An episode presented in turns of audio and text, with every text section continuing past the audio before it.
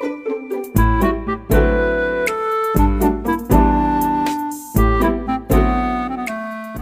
哥们儿啊，婚姻老大难，家里人啊都看他不顺眼嘛，每天那家伙是横挑鼻子竖挑眼儿，那这哥们儿啊，哎呀，觉得待不下去了，就要离家出走。刚刚一开门呢，他小侄儿一抱就抱着他腿，说：“二叔啊，你千万别走啊，你一走了，他们没人骂了，就得骂我了。”这只是一个笑话啊，我们今天看一看证监会输了官司，谁最看不顺眼。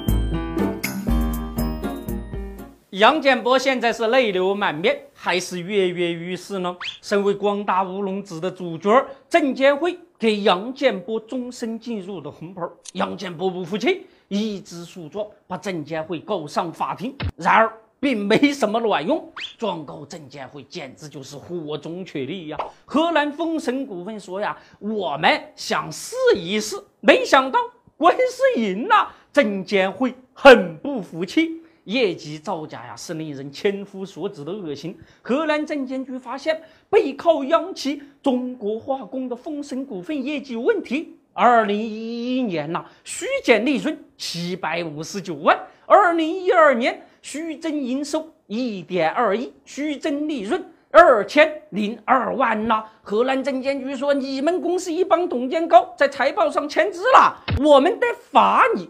从个人到公司，也就是五万到六十万不等的罚款。丰神股份的董事长王峰很不服气呀，就跑到证监会去行政复议。证监会一看，说河南证监局的处罚很恰当吗？王峰一看，说得了，你们呐是一家人，我就不信这个邪了，我要在我的地盘河南告你们。法官这么一瞅啊，咣！一发锤敲下去，说你证监会的行政决定以及复议决定，那都是有大问题的。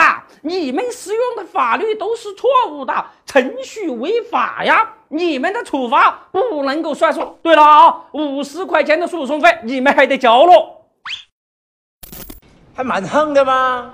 都是倒想的，给点面子了，别别他妈什么别！杨建波曾经在法庭上对证监会的代表是嗤之以鼻，说正因为我的专业，所以知道你们的不专业。尽管杨建波和他的主辩律师在法庭上是慷慨陈词，最后还是在证监会的家门口输了官司。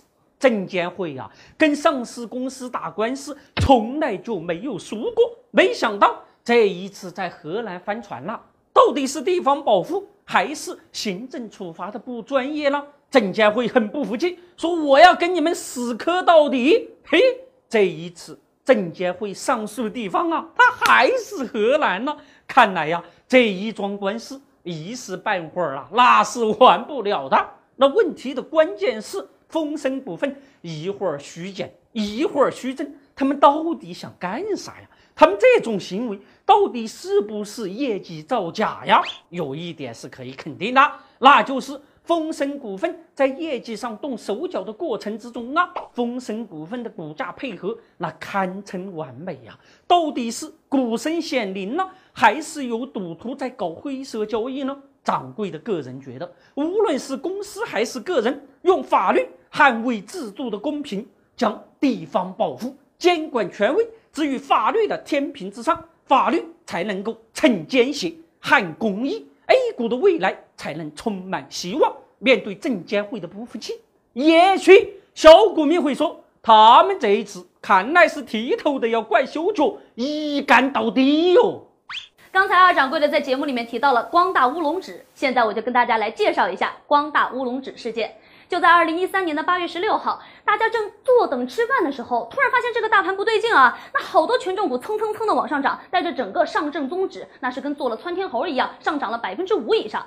就在大家想这是有什么超级利好的时候，结果就传来了光大证券乌龙指的消息，说是一交易员啊准备下单二十四个成分股，结果咣咣咣一下下错了，下成了二十四组一百八十 ETF 成分股。这不就等于我准备买三颗鸡蛋，结果手一哆嗦，下来了一火车的鸡蛋吗？总说咱们女生买买买要剁手，这男孩子剁起手来也挺可怕的呀。